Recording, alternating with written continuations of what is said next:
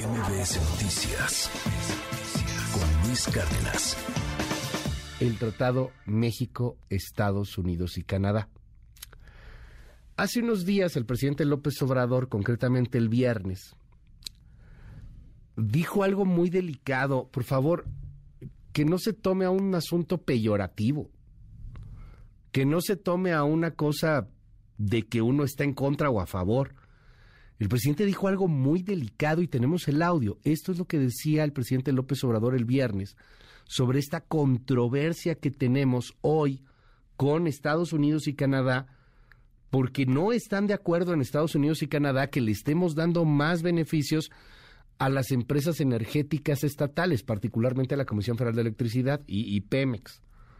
El presidente dijo esto, escuche cuando se pensó de que iba a haber conflictos por la consulta en materia energética, pues informamos, aclaramos, dimos a conocer nuestro punto de vista y ellos han decidido no dar el paso hacia un panel y se está buscando un acuerdo, un arreglo, que no haya confrontación. Bueno, eso es lo que decía el presidente López Obrador y casi, casi que inmediatamente la oficina del representante comercial de Estados Unidos señaló que la opción sigue abierta ¿eh? en caso de que no prosperen las actuales consultas. Nadie se echó para atrás y la posibilidad de un panel de controversia, que es algo así como un juicio y que termina por ser definido por un árbitro internacional y que tendría la consecuencia probable de una brutalidad de aranceles depende cuándo inicie el juicio, pero pues mediados, finales, principios en una de esas del 2024 sigue abierta. Queridos Rashabot,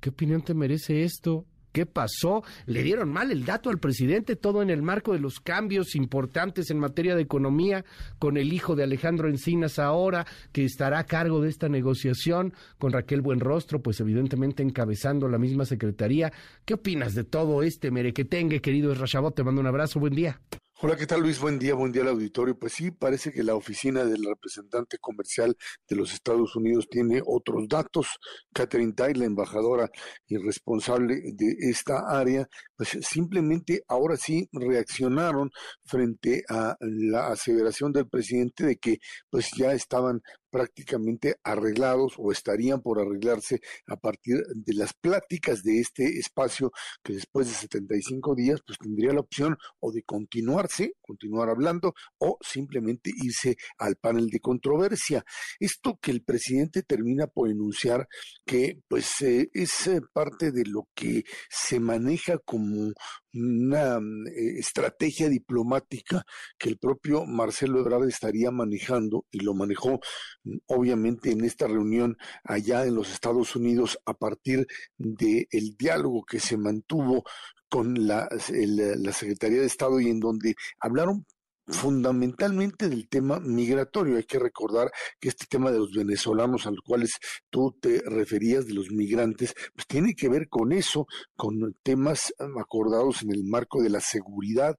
y que no tendría por qué vincularse formalmente con el tema comercial. Sin embargo, pues el presidente asume de una u otra forma que cierto tipo de acuerdos establecidos con los Estados Unidos estarían en esta línea. El nombramiento de Alejandro Encinas Nájera va, digamos, en, un, eh, eh, en una línea, en un modelo de no negociación, de no cambio de lo que México ha planteado en los últimos meses, sino que en el último año. Hay que recordar que finalmente, eh, pues eh, Tatiana Clutiero, que había tratado, Luz María de la Mora, que termina también eh, renunciando al cargo, trataban de encontrarle una salida al diferendo del Tratado México-Estados Unidos-Canadá en, en cuestiones de energía, en donde de lo que se trataba era fundamentalmente de darle o de encontrarle la cuadratura al círculo, es decir, darle prioridad a CFE y a Pemex, pero al mismo tiempo,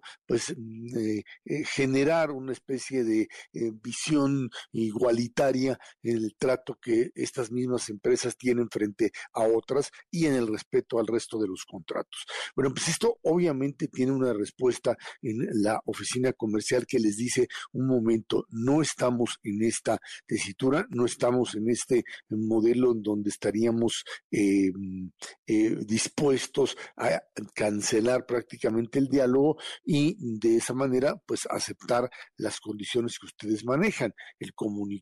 de la embajadora Tai lo que dice es básicamente que ellos están en un momento en donde pues las pláticas continúan, pero que no descartan irse al panel. Le están dando un espacio mayor al diálogo, pero un diálogo ahora con nuevos interlocutores, con interlocutores que son otros que no conocen absolutamente nada del tema y que en todo caso su perspectiva es una perspectiva de reafirmación de lo que hasta ahora conocemos, que es básicamente el, ningún tipo de cambio con respecto a la legislación en materia de energía, fundamentalmente electricidad. Hay que recordar que la reforma constitucional no se produjo, pero sí se produjo o sí se produjeron modificaciones en términos de pues una reforma eléctrica y lo que el presidente les dice es así se va a quedar de esa manera se va a manejar para que haya una discrecionalidad, o sea que de este lado cuando pues vengan esas inversiones o los contratos que hoy están pues siendo litigados se van a manejar de acuerdo a lo que las autoridades mexicanas estén dispuestas a aceptar o a manejar. O sea es un es una especie de de este lado vamos a asumir un criterio que va a ser el nuestro. Nosotros les vamos a avisar y ustedes tendrán necesariamente que aceptar obviamente que esto nos lleva a un choque directo no al establecimiento de condiciones claras, no a lo que sería un pacto que podría generar una mayor inversión. El nombramiento Encinas, la destitución de eh, o la renuncia de los María de la Mora, te lleva finalmente a esta situación y en donde la jurada del presidente en el sentido de decirles a los norteamericanos, hasta aquí llegamos y ustedes ya no tienen nada que protestar, porque ese es el avance, tiene como contraparte esta respuesta de la oficina comercial. El juego está ahí en la mesa y en donde el ultimátum es claro. O hay una posibilidad real de negociación y en donde México tiene pocas cartas de comercial en función de la apertura y de la igualdad de condiciones para llevar a cabo esta eh, pues interpretación del tratado en el área energética, fundamentalmente en, energía eléctrica, o simple y sencillamente nos vamos a las sanciones. Alejandro Encinas y compañía no tienen, por supuesto, ninguna, ningún espacio, ningún conocimiento de lo que significa la capacidad de reacción de lo que sería directamente una eh, respuesta norteamericana. Por supuesto, tanto Canadá, hay que recordar que Canadá juega también, Luis. Canadá y Estados Unidos están en la línea por supuesto, de establecer una especie de pacto global México, Estados Unidos, Canadá, fundamentalmente en el tema eléctrico, para generar un modelo regional de producción y de crecimiento económico, en donde México parecería ser que con los últimos nombramientos, tanto en la propia Secretaría de Economía como directamente en toda el área de pues negociación a cargo ahora de Encinas, estarían diciéndole francamente no vamos nosotros a montarnos en ese caballo. El choque está ahí de frente, la posibilidad de negociación se reduce y por supuesto la consecuencia para México sería catastrófica, Luis, catastrófica porque un espacio de sanciones pues simplemente echaría por abajo el delicado equilibrio económico que tenemos, Luis. Bueno, pues el presidente entonces considera que eh, el asunto de migración va junto con pegado con el asunto económico, no es así Y, vaya que quedó muy claro, ¿eh? porque la respuesta fue tajante desde la Oficina de Comercio eh, de los Estados Unidos. Eh, ¿puede, ¿Puede venir el, el, el PAN? No hay, no hay fechas fatales, o sea, puede ser en cualquier momento, pero entendemos, Serra, que esto eh, lo puede hacer los Estados Unidos o, el Canadá, eh, pues a la, a la de ya, o sea, en el momento en que consideren que ya no se puede llegar a más negociación y enfrentarnos a algo que sí le tocaría muy probablemente a López Obrador en materia económica, es decir, esta eh, cantidad brutal de aranceles. Sí, eh, lo que sucede es que, y en eso los norteamericanos se están yendo pues con mucho tiento,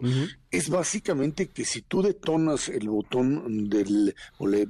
le, aprietas allí al botón del panel, ya no hay vuelta para atrás, ya estarías eh, pues entrando en una dinámica donde básicamente sabes que la tienes que, eh, ganar, entrarías directamente en el juego de los aranceles y a partir de ello, pues em, el tema económico para México sería brutal y el tema del tratado o de la viabilidad del tratado pues estaría en riesgo. Ahí en México está jugando, lo he dicho en otras ocasiones, al filo de la navaja, al borde del precipicio, porque una vez que te metan aranceles, una vez que te impongan este tipo de impuestos, el tema uno de la viabilidad del tratado se pone en entredicho, dos, la, el choque con los Estados Unidos ya no tiene marcha atrás. Eh, deshacer y renegociar el tratado con aranceles impuestos es básicamente una situación pues de perder, perder para todos, sin duda alguna, y por ello los norteamericanos y canadienses